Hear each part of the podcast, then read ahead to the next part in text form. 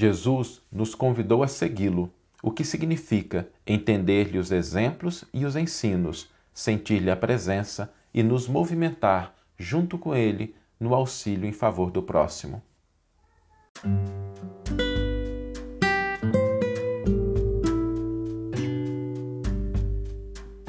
Você está ouvindo o podcast O Evangelho por Emmanuel, um podcast dedicado à interpretação e ao estudo da Boa Nova de Jesus através da contribuição do benfeitor Emmanuel.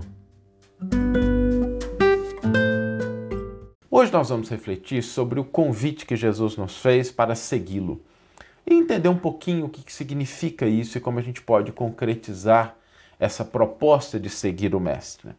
Porque seguir significa acompanhar. Aliás, Jesus fez um convite mais profundo, levantar e seguir. Porque muitas vezes o peso dos desafios da vida, as dores, as perdas, nos deixam tão para baixo que o primeiro movimento que a gente tem que fazer é de se colocar de pé, é de se erguer, é de levantar, de encontrar energias para que a gente possa caminhar nas estradas da vida, nem sempre simples. Mas quando nós tomamos contato com a mensagem do Evangelho, esse é o primeiro movimento que acontece, da gente se soerguer, da gente se levantar. Porque o primeiro contato com o Evangelho de Jesus é um contato que ocorre na nossa mente. E deve ser assim. O evangelho, ele não combina com fanatismo, com ingenuidade, ele pressupõe o comparecimento do raciocínio, da razão, da leitura, do entendimento, que é o primeiro movimento, a gente tomar contato com a mensagem do Evangelho através de nos aproximarmos desses textos mesmo, né? do texto da Bíblia, do Novo Testamento, que nos ajuda a entender a mensagem de Jesus, é ali que está registrado, então não tem outro caminho sem esse que seja iniciar por começar a entender. E quando a gente se aproxima, quando a gente dá esse primeiro passo, se renovam as nossas ideias, os nossos conceitos, as nossas percepções. Muitas pessoas ficam encantadas, e é natural isso, com a beleza com, da mensagem de Jesus.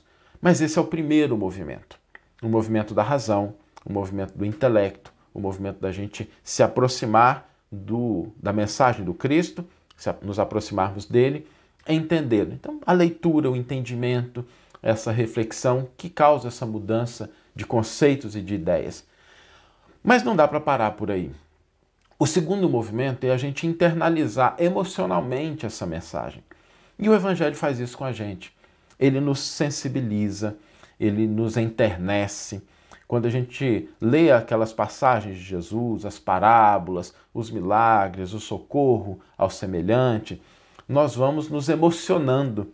E é muito natural isso, né? Quem acompanha aqui as reflexões sabe que eu me emociono muito quando eu leio uma passagem do Evangelho, porque aquilo parece que vibra na nossa alma cordas, tecidos muito sutis que nos fazem ter um contato mais profundo com a vida, com a dor do semelhante, com a mensagem do Mestre.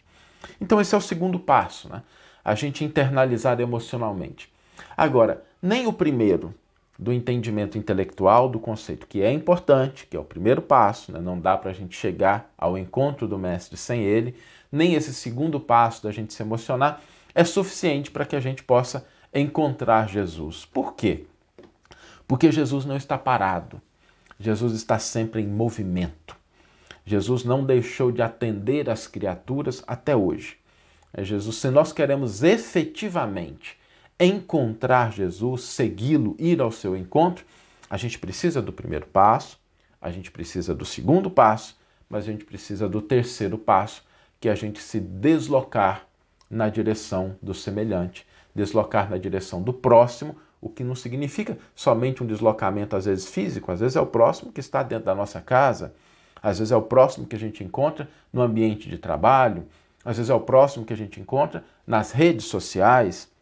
É, deslocar significa a gente sair de nós mesmos, sair da nossa zona de conforto, sair do nosso comodismo, sair das nossas conveniências e a gente se deslocar na direção do semelhante.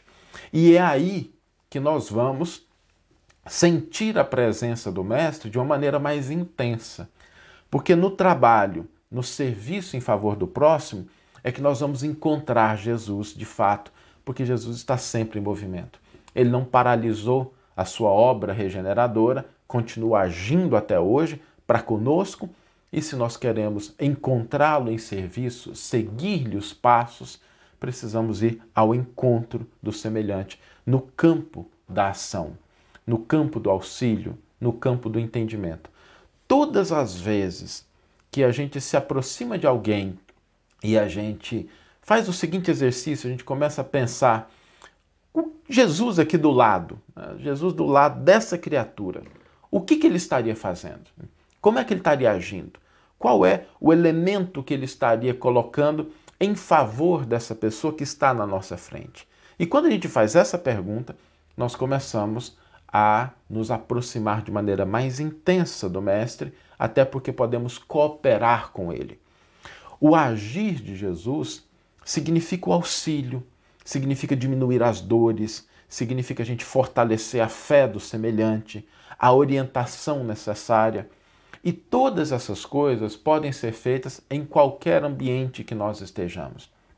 Às vezes a gente faz uma distinção equivocada entre o templo, o ambiente religioso, o centro espírita, a igreja católica, evangélica, budista, seja qual for, né, que é importante, porque ali é o campo da gente exercitar mais intensamente aqueles dois elementos iniciais.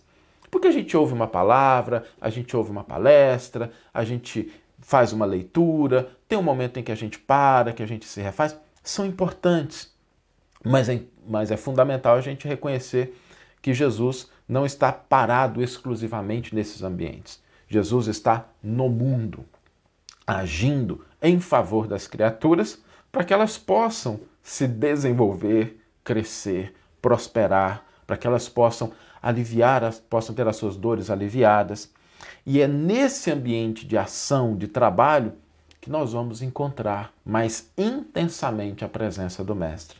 Não precisa que a gente esteja só no ambiente religioso, às vezes no ambiente de trabalho, quando a gente está em casa com um amigo, quando a gente está conversando com alguém ao telefone. Às vezes a gente tem aquelas conversas né, de telefone que a gente fica assim, meio irritado, é uma conversa que não anda muito bem. Mas se a gente pensar assim, se fosse Jesus falando ao telefone com essa criatura, com essa pessoa, o que, que ele estaria dizendo? Né? O que, que ele estaria falando? E a gente se põe em contato com isso, porque aí nós vamos encontrar o Mestre de uma maneira muito mais intensa. Então nós podemos atender o pedido de Jesus, o convite, de seguir-lhe os passos, na medida em que nós nos levantamos mentalmente com novas ideias e conceitos trazidos pelo Evangelho, emocionalmente, sentindo, né, sensibilizando a nossa alma com os ensinos do Mestre, mas agindo, indo em direção ao semelhante, interagindo com as pessoas, pensando sempre: se Jesus estivesse aqui, não fôssemos só eu e aquela pessoa, ou eu e essas pessoas, o Cristo estivesse junto de nós, né? Como é que ele estaria agindo, com o que, que ele estaria preocupado e a gente cooperar. Porque a proposta do Evangelho não é uma proposta que se restringe aos templos religiosos. Ela tem aí o seu fundamento importante, mas ela se concretiza no cotidiano das nossas vidas. Jesus não fazia distinção entre o templo e a oficina. O mundo inteiro, como diz Emmanuel, é ao mesmo tempo o seu altar de orações e a sua oficina de trabalho. E às vezes a gente precisa disso. Às vezes a gente está numa situação de convivência familiar, numa situação de interação social, e a gente precisa converter aquele momento num altar de oração para que a gente tenha paz, para que a gente tenha fé, para que a gente possa se manter conectado aos elementos superiores da vida e concretizar aqui esse trabalho do Mestre, que é um trabalho incessante prossegue até hoje e que tem o convite para que a gente o auxilie desde que nos coloquemos em movimento na direção do semelhante. Vamos ler agora a íntegra do versículo e do comentário que inspiraram a nossa reflexão nessa manhã. O versículo está no Evangelho de Marcos, Marcos capítulo 8, versículo 34, e registra o seguinte: Chamando a si a turba, juntamente com seus discípulos, disse-lhes: Se alguém quer seguir após mim, negue a si mesmo, tome a sua cruz e siga-me. E Emmanuel vai intitular o seu comentário siga-me os passos. Levantar, erguer, içar, altear são verbos sinônimos. No entanto, cada um, quando vocalizado, pede o objetivo para o qual se dirige, indicando para que, onde, como e quando. Quando Jesus atendeu o paralítico, disse claramente: Levanta-te e segue. Em síntese, o Divino Mestre convidava-o a erguer-se e seguir adiante, devidamente renovado, auxiliando os outros, qual estava sendo auxiliado. É que, de modo geral, grande número de criaturas humanas já sentada ou acomodada em suas próprias vantagens passageiras ao toque do ensinamento ou da influência de Jesus, se modificam no íntimo, aceitando a lição do Divino Mestre ou magnetizadas pelo encantamento da oração. No conceito delas próprias, espiritualmente se levantaram para a fé, que não possuíam, adquirindo uma postura de confiança em Deus que se lhes mantinha ignorada. Sentem-se erguidas e novas concepções da vida ou em novos pensamentos, mas se esquecem da ação que lhes complementaria a libertação dos males ou imperfeições que ainda carregam. Levantam-se, entretanto, prosseguem na rotina que se habituaram. Alteiam-se no campo emotivo, mas não se movimentam para o trabalho do bem ao próximo.